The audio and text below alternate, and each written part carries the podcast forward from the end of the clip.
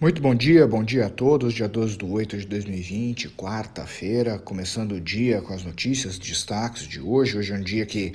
a tendência né, a ser bastante movimentado, com bastante novidades e, naturalmente, assim como foi o dia de ontem, assim como vem acontecendo nas últimas semanas, é, cada dia uma surpresa, cada dia um caminhar diferente, onde muitas vezes o dia começa positivo e termina negativo, e também o inverso. Basicamente, ontem o mercado ele caiu bastante depois da fala do senador Mitch McConnell, onde ele disse que chegaram a um impasse no pacote trilionário do Congresso americano para poder liberar, para poder ajudar as pessoas que precisam nos Estados Unidos, aquele pacote de 1,2 trilhões de dólares. Parece que os democratas e os republicanos chegaram a um novo impasse. Ele falou isso na mídia ontem, isso acabou azedando bastante os humores do mercado e acabou, depois de um dia que estava vindo numa alta muito boa, ele acabou invertendo e acabou fechando numa bela de uma queda, principalmente para mercados como o Brasil e Estados Unidos, visto que o mercado europeu e asiático já estavam fechados. É claro que isso daí ele pode ser nada, pode ser que até sexta-feira o pacote saia, que é a expectativa que o mercado tem, mas é natural que uma fala como essa deixe todo mundo preocupado. Um outro indicador, o PIB né, da, da Inglaterra, ele teve uma queda comparado ao mesmo trimestre do ano passado, agora do segundo trimestre de 2020 contra o segundo trimestre de 2019, uma queda de 20,4% no produto interno bruto inglês. Isso daí foi bastante preocupante, naturalmente, porque coloca a Inglaterra numa recessão que não acontecia desde 2009. Mas o número ele acabou sendo um pouquinho melhor do que a expectativa e isso acabou não afetando tanto o mercado europeu e principalmente o britânico, que hoje estão em alta. A vacina russa era um ponto que todo mundo está atento hoje Lembrando que ontem o presidente Vladimir Putin, presidente russo, foi à mídia falar dos resultados, falou que testou a vacina até na própria filha e tudo deu certo, mas ao mesmo tempo, como você não tem testes né, parametrizados pela OMS, acabou que alguns países, algumas pessoas não levaram tão a sério e outros já estão comprando a vacina russa. O ponto é que hoje, ao longo dos próximos dias, muita coisa vai ser discutida para ver se realmente a viabilidade dessa vacina. Eu torço para dar certo, mas ao mesmo tempo tem muito chão ainda, muita coisa para acontecer para que essa vacina seja viabilizada. Outra notícia é que o presidente Trump ele está em reeleição nos Estados Unidos e o, o, o adversário dele nessa reeleição é o Joe Biden, que inclusive ele foi vice-presidente do Barack Obama. Ele não é uma pessoa muito carismática, ele não é uma pessoa que naturalmente ele instiga aquela emoção do povo americano, mas ao mesmo tempo ontem, ao que tudo indica, ele deu uma atacada de mestre ao colocar como sua vice a Kamala Harris, que é uma senadora de primeiro mandato candidato, só que ela é uma mulher negra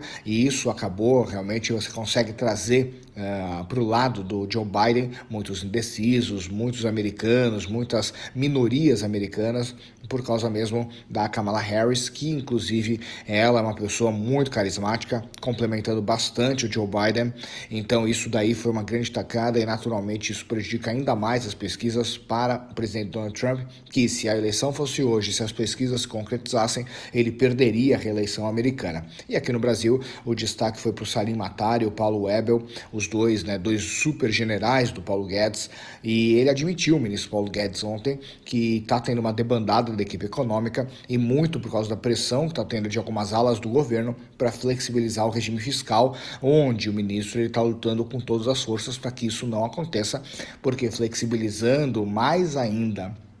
a parte fiscal brasileira, mais ainda a gente acaba sendo prejudicado no nosso futuro, pensando muito em relação à credibilidade e à dinâmica dos juros que o país tenha. Essa flexibilização ela acaba realmente afetando muito né, a lei de ouro, o teto de gastos, que foi uma grande conquista que teve o brasileiro, e isso daí acaba realmente sendo bastante prejudicial. E ontem tiveram dois uh, generais do ministro Paulo Guedes, o Salim Matar e também o Paulo Webel, que cuidam de desburocratização e desestatização. É claro que eles vão repor, é, espero que reponham com a mesma qualidade desses dois secretários, do ministro Paulo Guedes, mas o mercado não recebeu bem essa notícia e hoje vai ter bastante informação, bastante coisa para poder Uh, caminhar da melhor forma para que esse assunto possa ser resolvido. Falando outro tema é a Nasdaq, a Nasdaq ela está vindo em algumas quedas, algumas correções, o que é natural depois do rally de alta que teve a bolsa de tecnologia americana, onde você encontra Apple, onde você encontra Google, onde você encontra várias empresas que são referências globais, vieram numa alta muito grande há meses já, porém nos últimos dois dias acabaram tendo quedas e muito por causa dessa correção que é natural, uma realização de parte dos lucros por conta dos investidores mas muita coisa está sendo levantada a respeito. Será que o rally de alta das empresas de tecnologia continua ou será que chegou num teto? E aí a gente vai descobrir agora nos próximos dias, porque naturalmente essas empresas elas já estão super valorizadas quando a gente olha, por exemplo, o indicador de PL, né, o preço-lucro, onde você tem empresas sendo negociadas como a Tesla, por exemplo, em 4 mil vezes o lucro. O que, que isso significa? Que se a Tesla pegar todo o lucro dela e reverter para o investidor, ela simplesmente demoraria 4 mil anos para poder remunerar o investidor, o capital dele, para que o investidor possa se pagar. Ou seja, realmente elas estão muito valorizadas e a gente espera que elas entreguem o resultado para que isso não seja naturalmente um fator de bolha. Falando um pouquinho de alguns dados em relação ao mercado, o mercado americano em alta, o futuro americano em alta, europeu em alta, Ásia em alta, petróleo em alta, ouro em baixa, DXY, que mede dólar frente às outras moedas do mundo, caindo e o minério de ferro caindo depois de uma, algumas semanas de alta. E hoje, resultados trimestrais de algumas empresas, coloquei aqui alguns destaques, mas são muitas empresas que mandam os resultados hoje, dentre elas Eletrobras, Movida, MRV, Taesa, Ultrapar, Unipar, Via Varejo, que muita gente é cotista, Alopar e muitas outras. Tá bom? A gente se fala no final do dia, no call de fechamento. Um grande abraço e um ótimo dia a todos.